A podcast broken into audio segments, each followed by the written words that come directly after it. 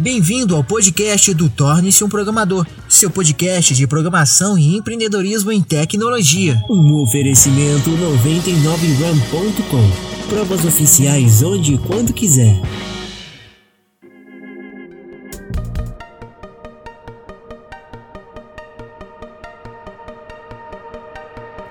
Tudo bom, Danilo? Muito bom. Primeiramente, obrigado, Carlos, por tudo que o senhor tem me ensinado.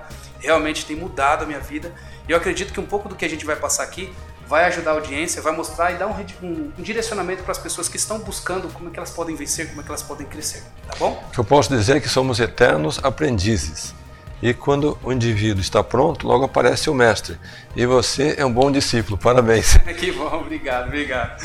Bom, pessoal, eu preparei algumas perguntas aqui para fazer para o Carlos, perguntas que eu me perguntava assim que eu conheci ele.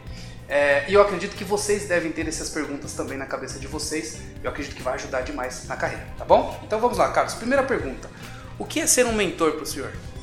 Mentor é aquela pessoa que consegue ajudá-lo a expandir os seus horizontes, a ver aquilo que talvez você sozinho não consiga ver. O mentor, ele te dá uma perspectiva de algo novo que você é, tem condição de realizar, embora naquele momento você não consiga ter todas as, digamos, alternativas, todos os caminhos, todas as possibilidades.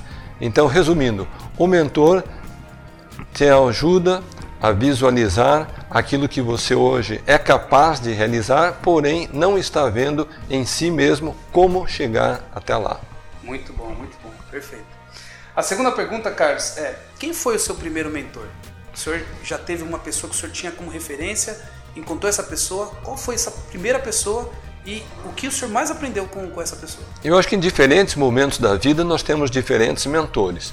Se eu fizer uma retrospectiva completa, eu posso dizer que o meu primeiro grande mentor foram os missionários norte-americanos. Por quê? Eu morava na periferia de Curitiba, e naquele momento conheci os missionários norte-americanos da Igreja de Jesus Cristo dos Santos dos Últimos Dias.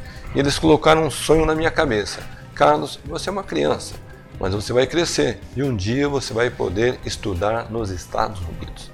Gente, para mim aquilo era um sonho impossível. Então, a partir daquele momento, aqueles dois jovens norte-americanos passaram a ser meus mentores. Mas conforme eu falei, em diferentes momentos da vida, nós temos diferentes mentores.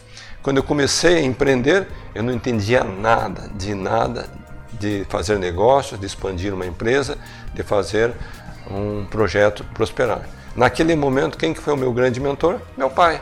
Meu pai me colocou no carro e disse, filho, venha comigo, vou te ensinar como que faz para vender.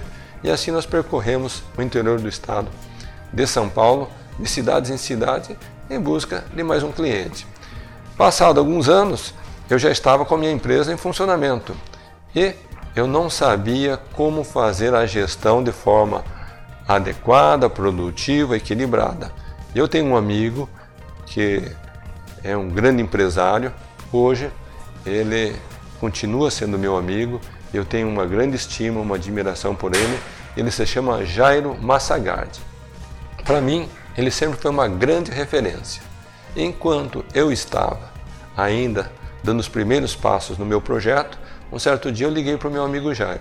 Jairo, você teria 5, 10 minutos, no máximo 15 minutos para me receber no seu escritório? Eu vou até aí e eu tenho algumas perguntas básicas para fazer. E nós conversamos, ele me recebeu por 5, 10 minutos. E ainda eu me lembro hoje o que ele falou naquela conversa.